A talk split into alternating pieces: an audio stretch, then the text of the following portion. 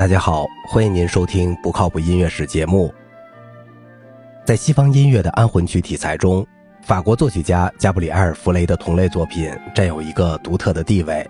在19世纪下半叶的法国音乐界，弗雷是一个重要的人物。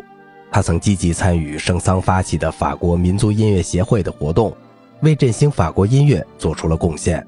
19世纪90年代起，他在巴黎音乐学院任教，并担任院长。他的音乐以抒情性的中小型作品见长，主要写作歌曲、钢琴曲、室内乐，具有法国音乐的典雅细腻的特征。弗雷笃信天主教，长期担任教堂管风琴师，广泛接触各种类型的宗教音乐。他的创作也不乏宗教题材的作品，因此安魂曲的问世就在情理之中。但促成他写作安魂曲的直接原因是他父母于1885至1887年的双双去世。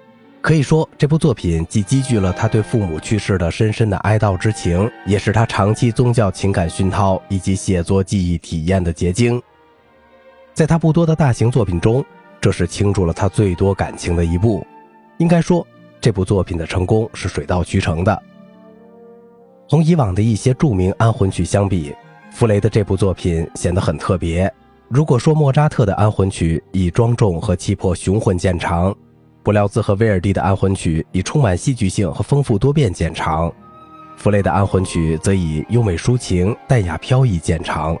弗雷的作品几乎没有其他作品所有的那种厚重的合唱、强烈的音响，他的最好的片段都是比较清淡的抒情性的歌唱，好像更多是个人内心的独白。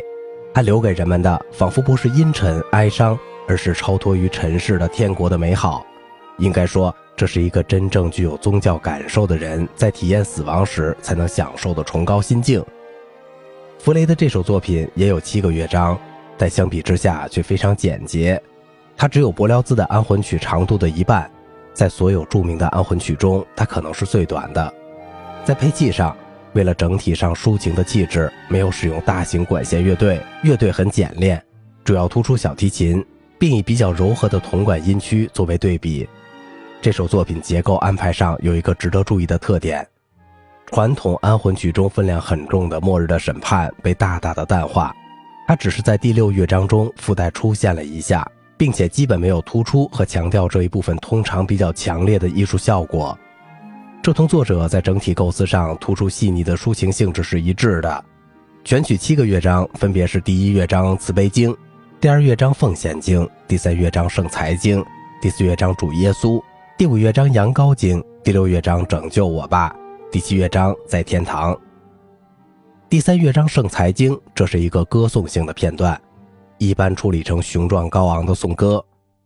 但弗雷的构思却别具一格，轻柔的竖琴背景下，三呼圣才由恬静的女声合唱唱出，男声作为衬托，并辅以飘逸的小提琴穿插，形成一幅非常优美的音响画面。以后。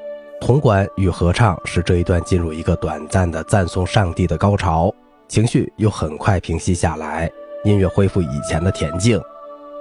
第四乐章主耶稣，这是一曲极为美好的独唱，管风琴背景，童声般的女声轻轻唱出这样的曲调，主题是五声性的，显得非常清新和朴素。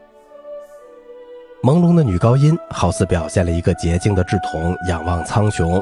与慈爱的上帝亲切对语、喃喃倾诉的场景。第五乐章《羊羔经》，音乐突然变得明亮，流畅的弦乐似甘泉涌入，飘然而至，令人无比陶醉。值得一提的是，这段音乐与巴赫的康塔塔心语口的第六曲和第十曲极为相似。在此背景上，男声合唱、女声合唱先后进入，伴以梦幻般的和声变化，在一个小的高潮后。开始的流畅弦乐再度出现，最后在宁静中结束。